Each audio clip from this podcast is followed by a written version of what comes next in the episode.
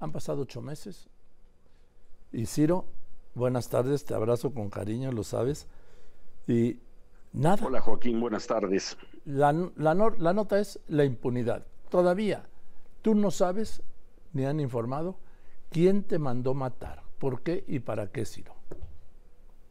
No, no lo, no lo sé, y esa es la realidad. Eh, no puedo decir que la Fiscalía de la Ciudad de México no ha trabajado.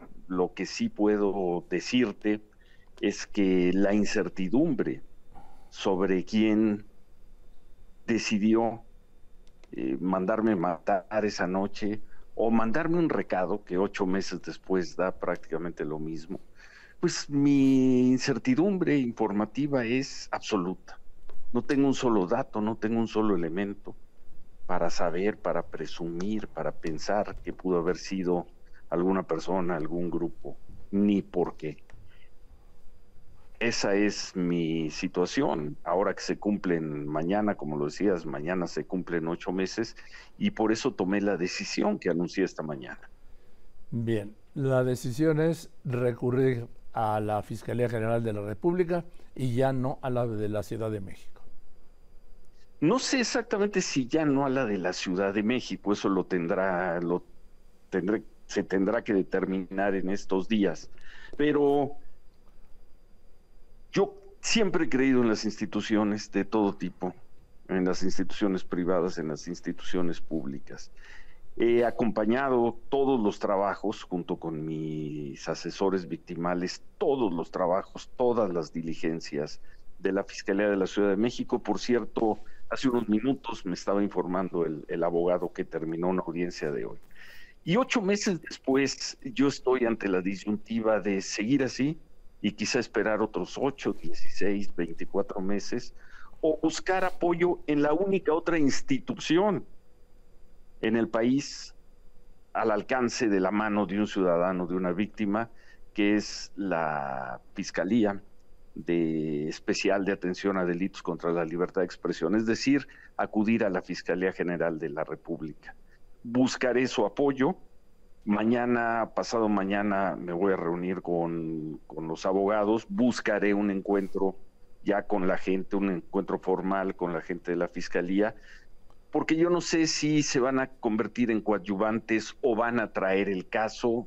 Esa ya no es una decisión que me toca a mí lo que sí haré, y después de platicarlo la semana pasada con abogado y con cinco o seis amigos eh, muy cercanos, gente muy cercana, es que decidimos y decidí buscar el apoyo de la Fiscalía General de la República. Ahora, Ciro, ¿cómo puedes vivir así, sin saber quién te mandó matar, por qué y para qué? Pues, eh, Joaquín, pues hay que seguir viviendo, porque la otra que es pues la otra es encerrarme en mi casa, congelarme, morirme de una depresión. Hay que seguir viviendo. Ya hemos platicado en otras ocasiones que desde diciembre del año pasado lo tengo que hacer con, con medidas de seguridad, pero hay que seguir viviendo y hay que seguir viviendo, perdón la reiteración, con vitalidad, con entusiasmo, con alegría, con amor, con deseo de seguir haciendo cosas, porque pues la otra que es congelarte, petrificarte. Bueno, no, pues entonces seguir, seguir, seguir viviendo. La incertidumbre es muy grande, Joaquín, porque si alguien te trató de matar y no lo consiguió, pues a lo mejor sigue pensando que te tiene que matar. Si alguien con un enorme trabajo de inteligencia te quiso mandar un mensaje de ese tipo, pues imagínate cuando decida transformar ese mensaje en, en una acción contundente. Entonces, es incertidumbre informativa la que me lleva a buscar el apoyo o a pedir el apoyo, porque todavía no lo hago, de otra institución del Estado mexicano, que es la Fiscalía General de la República. Sí, pero querido Ciro, en algún momento del día te vas a dormir y cierras los ojos y, y no puede ser igual que, eh, que como dormiste la noche del 14 de diciembre no, es igual, pero, pero la vida es también mucho más que todo eso y la vida son, pues y tú lo sabes muy bien, son, son muchas gratificaciones también y son muchas preocupaciones por otras cosas. Y sí, hay que añadir, hay que añadir esta carga, esta carga de que hoy, ocho meses después, eh, es mucho más de incertidumbre. En algún momento hablamos aquí de las tristezas, hablamos de la ira, de... hoy te diría es más de una incertidumbre, porque como te dije, este es mi país. Y yo sí quisiera, yo sí quisiera seguir aquí, seguir moviéndome aquí, pero alguien, alguien me quiso hacer algo esa noche, alguien me quiso matar y yo sí esperaría que una institución del Estado mexicano me ayudara a disipar en algo la incertidumbre. Ni siquiera estoy hablando de justicia o no justicia, estoy hablando de tener información para disipar en algo esta incertidumbre tan grande. Es que no se puede vivir con la incertidumbre. Hay un bolero que dice, mata más la incertidumbre que la duda, Ciro. Así es.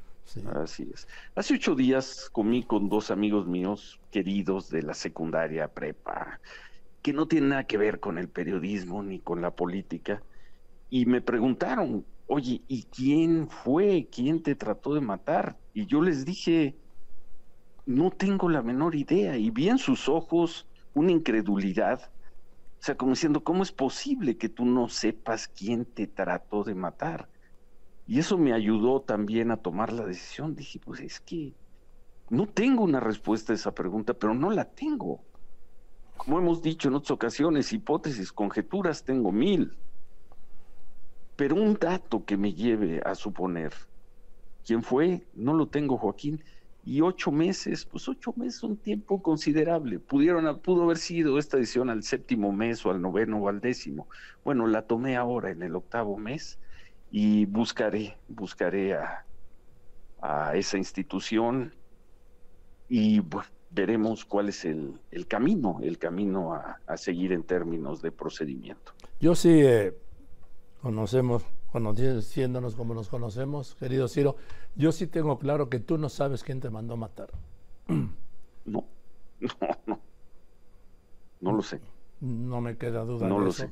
Y eso que era este asunto, el atentado en tu contra, dijo el presidente que era un asunto prioritario.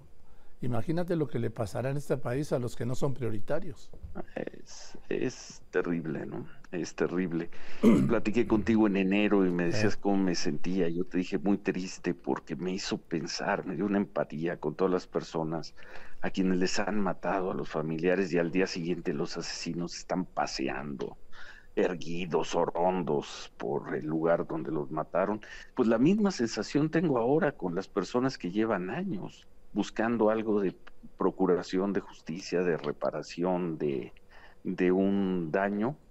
Y, e insisto, no puedo decir que no ha trabajado la autoridad, pero el, el avance en cuanto al tema central de quién pudo haber tomado la decisión, no la tengo. Sé que hay 13 personas detenidas, sé que hay un prófugo, acaba de terminar una audiencia hace unos minutos, pero si puedo recurrir a otra instancia del Estado, lo voy a lo voy a hacer y lo voy a hacer seguramente pues no creo que mañana porque me voy a reunir con los abogados, pero lo haré el miércoles, el jueves, lo haré antes de que termine la semana. Ahora, Ciro, a esto agrégale la ofensiva presidencial. Sí. Sí. Que en eso compartimos. Sí, sí. Compartimos de nuestros.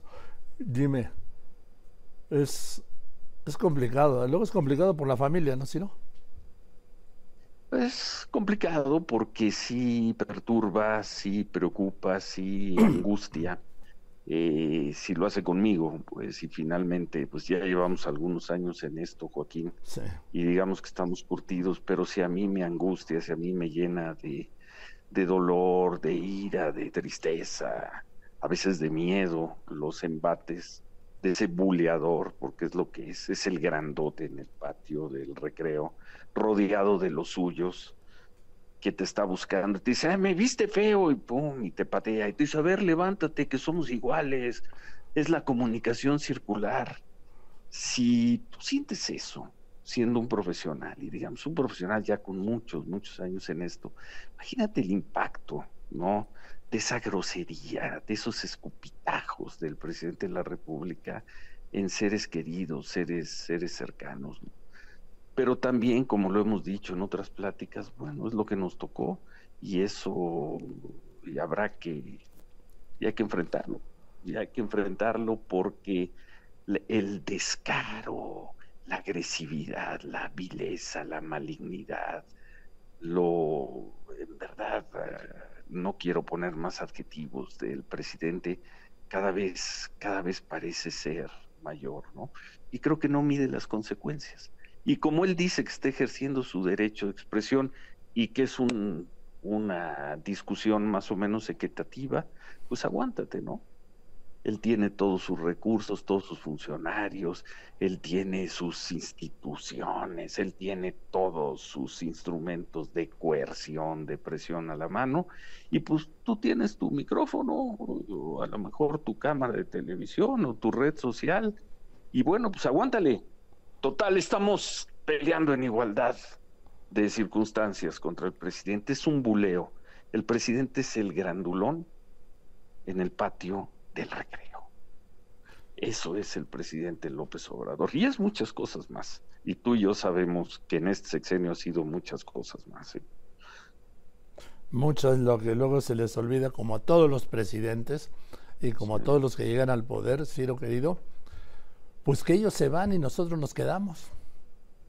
Pues, primero vamos a ver, como te dije, primero vamos a ver si terminamos. Claro que sí, falta, falta, un año y un mes, un año Por y dos supuesto que sí, no lo pongas. Y luego vamos a ver, luego vamos a ver qué sigue. Yo, yo voy día por día, yo voy día por día. Yo voy a tratar de hacer el noticiero de televisión en la noche y el de radio mañana y luego así nos seguimos, ¿no? él, él, sí, él se irá, sí, pero todo ese agravio ahí queda, todo ese dolor, toda esa angustia que él ha provocado, ahí, ahí queda, ¿no? Ahí queda. También sé que tú no eres una persona de rencillas, no eres una persona de venganzas. Yo no le deseo el mal a nadie, ni a él, ni a ese buleador. Eh, pero pues por lo pronto, vamos a ver, vamos a tratar de llegar al que es 30 de septiembre. 30 de septiembre a las 12 de la 30 de septiembre del próximo año, ¿no? 30 de septiembre. Y ojalá pues podamos seguir después, ¿no? Por lo pronto, para mí es llegar, llegar al programa de mañana, llegar a este fin de semana y llegar al próximo, al próximo año. Venga, pues llegaremos y lo veremos juntos, Ciro. Sí. Sí, Joaquín, y de veras, una vez más, mi cariño de corazón por la forma en la que me has acompañado, recordando las fechas, estando presente, eh, siento tu cercanía y, el abrazo Gracias por estar cerca, Joaquín. Gracias por estar cerca siempre, pero especialmente en este caso. Pues es que es cuando tenemos que estar más cerca, Ciro. Porque ese atentado fue para muchos, no solo para ti. Y te abrazo con mi cariño, lo sabes. Gracias, Joaquín. Un abrazo, gracias. Que estés muy bien, es el querido Ciro Gómez Leiva.